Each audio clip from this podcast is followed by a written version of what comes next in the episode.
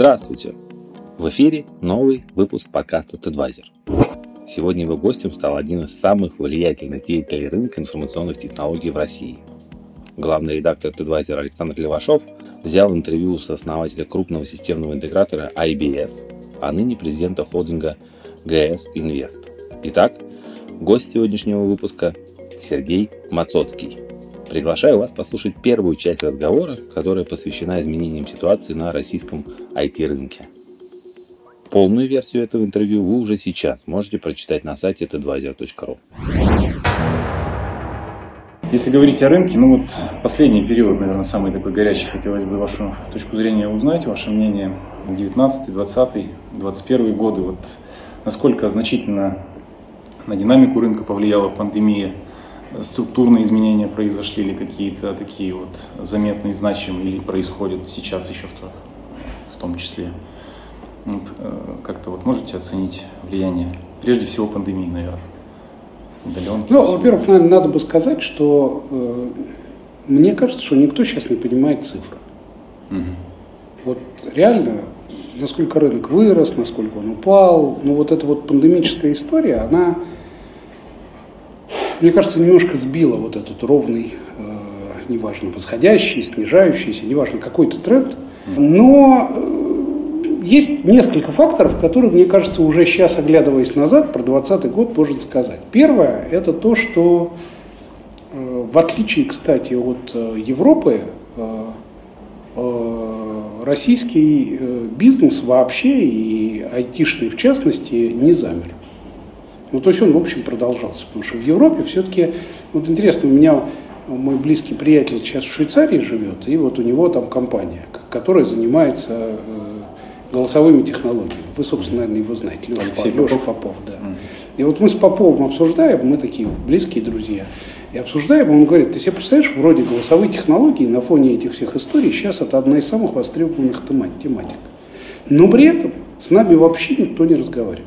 Угу. Не просто потому, что они с нами не разговаривают, потому что они вообще ни с кем не разговаривают. И, а, у нас как это, локдаун, все, мы не работаем. Ну, то есть они делают какой-то чисто необходимый объем операций, но они вообще не двигаются никуда вперед. И мне кажется, что в Европе, по крайней мере, а мне кажется, и в Америке тоже, это произошло ровно таким образом. В России бизнес нифига не остановился.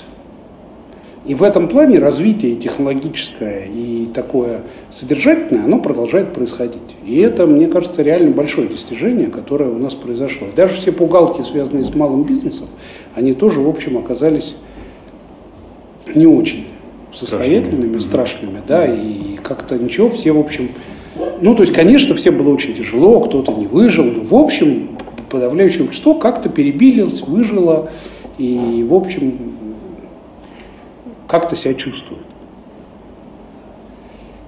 Второе, конечно, вот эта вот вся история, связанная с удаленкой, она, конечно, повлияла э, сильно на спрос. Ну, начиная от самых банальных вещей, связанных с количеством там, ноутбуков, которые проданы, это понятно. Но, э, но и все вещи, связанные с Wi-Fi и с э, устойчивостью работы как бы телекома, видеоконференц-связь, ну это понятно, все, все вот эти вещи. И вообще э, всевозможные э, какие-то технологические э, новации в этой части, они, конечно, очень сильно начали там внедряться. И, конечно, внимание со стороны руководства к IT, оно в этом плане очень увеличилось, и уважение в этом плане какое-то увеличилось. А ну, сразу хочу, кстати, сказать, что я, тем не менее, не очень верю, что люди не вернутся в офисы. Я думаю, что люди в основном вернутся в офис. Uh-huh. Ну, наверное, их, они будут немножко как бы более гибридной модели работать. Uh-huh. Это будет свободнее. Но в офисы они в основном вернутся. Потому что мне кажется, что э, все-таки такая стопроцентно удаленная модель, она неэффективна. Она приводит загниванию. Хотя надо сказать, что есть одна вещь, которая на рынке очень сильно, конечно, произошла, это и мы ее результаты еще будем как бы расхлебывать, она для работодателей, конечно, плохая, для э, работников хорошая, это то, что регионы подтянулись к Москве в зарплатах за счет отсутствия разницы. Ну, конечно. Угу. Вот. А если говорить о сегментах вот, э, технологических, вот вы сказали ВКС, там, ноутбуки, что еще э, взлетело, а что, может быть, как раз обрушилось, спрос на что, спрос на что упал? Да я, я не думаю, что на что-то сильно упал. Я думаю, что просто э, общая э, айтизация, э, она как бы резко выросла. И понятно, что и рабочие станции, и ЦОДы, и сети, все это просто как бы подверглось усиленному э, воз, как бы использованию и, соответственно, необходимой модернизации. Мгм. Я даже не, не То знаю. есть замирания что- какого-то вот в каких-то э, сегментах, частях не, не возникло? Ну, я думаю, что есть какое-то замирание в каких-то таких самых бэк-офисных историях, и то, в общем, я не уверен, что, ну, потому что там, условно, люди перестали внедрять SAP. Перестали? Не знаю, мне кажется, в общем, продолжили. Ну, наверное, особенно на первом этапе, такие вот длинные проекты именно инфраструктурного плана, они были как-то остановлены. Ну, или такие вот э, внедрения чисто бэк-офисных вещей. Конечно, фронтальные вещи, они развивались быстрее. Но вот я смотрю на какие-то программы тех же банков, я не знаю, Сбербанк, ВТБ, там все происходит, Ну да. Газпромбанк, там, да, в них все активно развивается. Про ритейл я вообще не говорю, эти прямо побежали с удвоенной силой вперед. Понятно, что все, что связано с логистикой, доставкой и так далее, но это получило гигантский импульс. Там. Мгм. Ну, я бы не преувеличил все эти истории по поводу того, что ковид самый главный э, катализатор изменений, но, конечно, он существенный катализатор. Мгм. Понятно. Если смотреть шире на 2-3 десятилетия Ой. на последних, Саша, тут на пять лет вперед трудно посмотреть. на предыдущие, на предыдущие 2-3 десятилетия, вот, э, потому что Сбербанк, вот вы упомянули, очень, очень четко видно, они же раскрывают свои эти бюджеты, у них э, цифры более-менее можно отслеживать. За последние, э, вот я смотрел 10 лет, у них вот эта открытая цифра, которую они публикуют, выросла в 4 раза, с 25 миллиардов в год до 100 миллиардов в год. Э, Наверное, в какой-то степени это характеризует вообще динамику рынка за вот последние годы, да, за последние десятилетия. А э, сохранится ли, с вашей точки зрения, вот динамика рынка цифровизации в будущем такая же активная? Либо все-таки нас ждет замедление и вот насыщение определенное, э, и так бурно уже э, расти вложения в IT не будут, как это было за последние десятилетия? Ну, Сбербанк все-таки про 4 раза, я думаю, что это не очень корректная цифра, если честно. Мне кажется, что оно, они, они, конечно, выросли, но в том числе за счет того, что Сбербанк просто купил очень много активов, в том числе в экосистеме своей, которые раньше не включены были. Ну, то есть я верю, что она выросла вдвое, но я не верю, что про 4 раза. Но это затраты на IT, которые в отчетности у них присутствуют. Да, но они же на сегодняшний момент уже больше Сбербанк, чем тот Сбербанк, Сейчас, который да, был 10 да. лет Ну, то есть назад. сейчас они не только банковский бизнес. Я про это и Да, говорю, да, да, да. да. Поэтому я думаю, что здесь есть некоторое лукавство в этом отношении. А Вот. Но в целом, я думаю, что, по крайней мере, на ближайшие... То есть я, я боюсь обсуждать э, больше, чем на 5 лет вперед, но на ближайшие 5 лет я думаю, что, в общем, никакого замедления не будет. Ну, потому что явно все-таки вот, цифровизация именно в таком широком смысле слова, она происходит на, у нас на глазах, и это видно. И будет Посмотрите, происходить посмотрите, да, же, даже, даже на уровне бытовом, B2C-шном. В результате Apple за последний квартал, которые повергли всех аналитиков в удивление, они, в общем, тоже об этом же свидетельствуют. Ну да.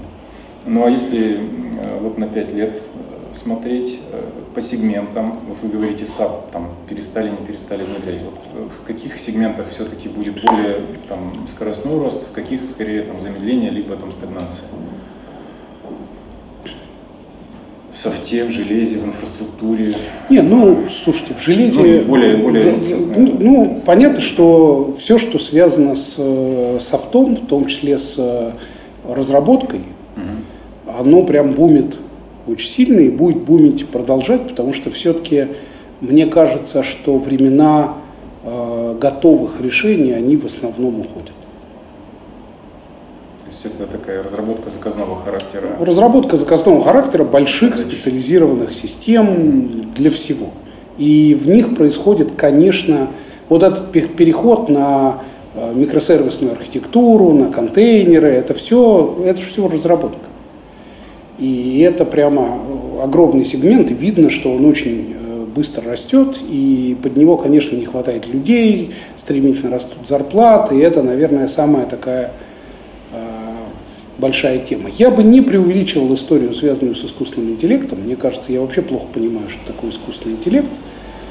Я понимаю, что такое нейросети, но вот э, как это, ну или какие-то отдельные такие конкретные вещи. А искусственный интеллект в целом это вещи для меня не очень как бы, понятны.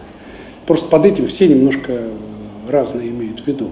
Я не думаю, что там будет происходить фантастический бум, но э, скорее это будет часть вот этой же, э, вот этой же разработки. А, я а думаю, на готовые решения вы говорите, что спрос скорее будет снижаться? Я думаю, что скорее будет снижаться. Это большие B2B-шные вот, э, платформы? Там, я думаю, что большие B2B-шные платформы это какие-то большие полуфабрикаты. Ну, то есть, условно говоря, у Microsoft спрос на лицензии будет падать, mm-hmm. а как это, выручка от Azure будет расти. Mm-hmm. Сервисов. Там у Oracle, продажи Oracle как базы данных или там производных компонент будут падать, угу. а выручка от э, ораклового клауда там, наверное, будет расти. Ну, то есть модель потребления, по сути, изменится. Ну, и не только модель потребления, еще и э, как бы все-таки смысл. Да, потому что вот эти клаудные истории, они скорее как раз предназначены для провайдинга вот этих вот, для э, custom-made каких-то вещей. Для того, чтобы на них можно было что-то что делать, что-то склеивать, как-то mm-hmm. это генерить. Раньше 90-2000-е более или менее картина была стройной, ну, по крайней мере мне она так стройно представляется, дистрибут, ну, вендоры, дистрибуторы, интеграторы, поставки по этой цепочке к заказчикам. А, где-то там после 2010-х, она начала, в 2010-х начала, наверное, ломаться, и появился, во-первых, бурно стал цвести инсорсинг, появились облачные провайдеры, появились еще разного рода игроки, которые вот, ну, выбивались из этой стройной картины. Вот насколько под влиянием этих и других факторов к сегодняшнему дню рынок поменялся, и вот если сейчас типизировать основных игроков IT-рынка, IT-отрасли, можно ли это вообще сделать? Думаю, что нет. Стало ли это сложнее? Да. Сильно, сильно многообразнее стала история, и я думаю, что ну, забегая вперед, наверное, вот если вы читали мое интервью, наверное, наверное, это и было главным фактором, э, по крайней мере, у меня в голове изменения парадигмы. Угу. То есть э, IBS строилась ровно как такой вот идеальный как бы интегратор, такой вот правильно организованный э, интегратор, который должен вот быть в цепочке, да. Да, вот Accenture, IBM, вот классическая модель. Причем это не сегодняшняя даже Accenture, не сегодняшняя IBM, а там вчерашняя. Да, и вот стало совершенно очевидно, что это просто начинает очень сильно э, ограничивать какие-то возможности. Мне кажется, сегодня, э, давайте я вам приведу пример. Вот, э, вот есть компания HF Labs. Знаю. Вот они кто? Ну, да, у них есть продукты, есть сервис по вычислению на, на, своих, на своих же продуктах. Да. да. Да? Вот интересно. Вот они кто? Вот я об этом и говорю, да, что сейчас некоторых игроков очень сложно отнести к какому-либо... Абсолютно, абсолютно точно. Да, поэтому все стало намного, намного в этом плане сложнее. Ну, понятно, что есть классические разработчики. Есть классические вендоры. Есть классические вендоры, а вот вокруг есть очень много самых разных нового типа, да? Да, интеграторы разрабатывают решения, э, там решения в смысле как, как софты, как, как, как вендоры, как продукты, да, там, э, с другой стороны, те, кто занимаются разработкой продуктов, во многих случаях идут во внедрение, потому что они там хорошо умеют это делать. Ну, та же модель вот open source вендоров, да, вот, когда вроде бы и продуктовая компания, но с другой стороны сервисная. Ну да. Тут там, там она более вендорная все-таки, мне кажется вот вендорская, да. Все-таки там какой-нибудь там Linux или там, я не знаю, там Data, они все, в общем, больше похожи на модель вендора. Угу. Ну, ну, просто потому что очень много, трудно, трудно, много очень потенциальных клиентов, и невозможно там сильно увеличить состав людей. А вот если более фокусная история, типа того, что в HF Labs, то тогда ты можешь и сам это делать. Ну, в общем, сейчас, конечно, эти названия, они скорее такие немножко... Типизировать стало. Ну, такие лозунги, да, такие, как это, наклейки, которые, в общем, уже, может быть, нифига не состоятельны. Мгм. Ну и вообще рынок поменялся довольно сильно все-таки. Смотрите, у нас за последние там, годы, в общем, такие э, на рынке тектонические изменения произошли. И, в- ну, наверное, более-менее рынок дистрибьюторов более-менее стабилен, а все остальное у нас А в чем основные вот тектонические изменения? Ну как? Ну я думаю, что они у всех разные, но как это, ряды интеграторов сильно поредели по разным причинам. Да. А, Ряды вендоров тоже, в общем, наверное, поменялись. Кто-то ушел, в общем, с рынка, кто-то там немножко съежился, какие-то новые компании появились. Но именно вот как пом- поменялись лица, да? Или, или что еще? Ну, то есть лица, там, названия. Что Ну еще? люди, не, ну и люди поменялись, и бизнес-модели поменялись, мне кажется. И даже вот, э, понимаете, инсорсинг тоже инсорсинг рознь. Да. Понимаете, вот сегодня Сбербанк претендует на то, чтобы стать э, как-то универсальным поставщиком платформы Гостех, считая, что платформу, которую он сделал, она имеет такой уровень там, уникальности и перспективы, что он может стать Амазоном. Не хочу сейчас в этой статье как бы вдаваться в подробности, может он или нет, и как я к этому отношусь, но он явно пытается это сделать. Ну, уже там тендер даже выиграл. Ну, какой-то да. Определенный. Да. Там, с другой стороны, э, там много очень появилось, это таким другим фокусным историям. Например, компания OneFactor, Мгм. которая прямым родом из Мегафона, да, она стала, например, одним из лидеров в области э, там, аналитики больших данных для там, э, ритейла или там, для, для маркетинга. Вообще, конечно, картина стала сильно более пестрой. Пестрый, да. Что в будущем в этой связи ждать? Вот, сейчас вот действительно и интеграторы поредели, и э, вот такие компании, как Мегафон и Сбербанк, массу различных дочерних компаний вывели тоже на рынок и продвигают их, естественно, имея огромные ресурсы. Часть интеграторов, как Envision, Техносерв, отошли там, к около государственным или там, корпоративным крупным игрокам. Envision теперь в составе МТС. Там, этот Ну, самый был Тех- когда-то в Техно- составе Техносерв, МТС. теперь это дочка ВТБ. А, В дальнейшем вот, как бы, перспективы, может быть, не только даже гос- государствления, но еще и а, выхода вот, огромных корпораций, условно там уровня МТС, а, Сбербанка на IT-рынок, не задавит ли вот этот тренд независимых игроков и вот нишевых, нишевые компании? Ну, во-первых, я думаю, что не задавят, потому что все-таки в таких больших корпоративных структурах очень медленно ворочается мысль. Как бы не спорил с этим Герман Оскарович.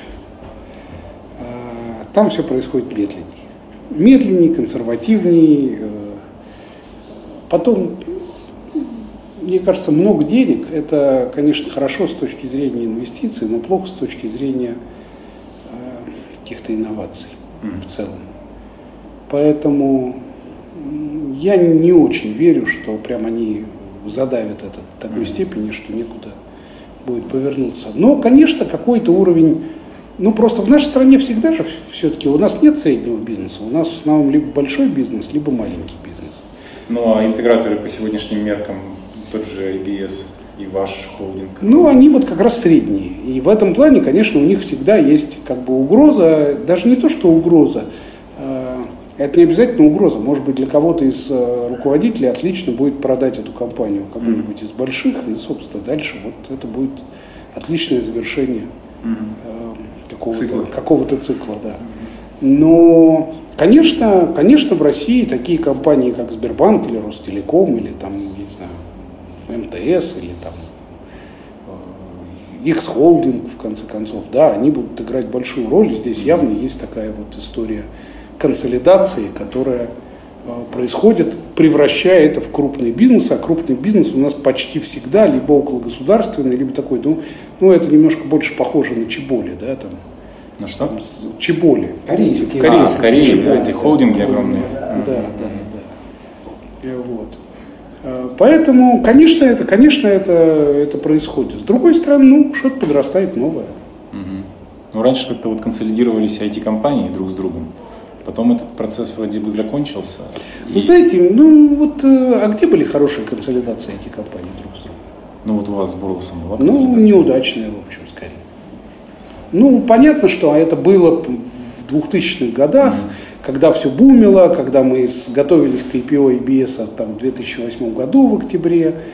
И, наверное, там не произошедшее это IPO, это было и ментально некоторым уровнем разочарования там, для людей и так далее.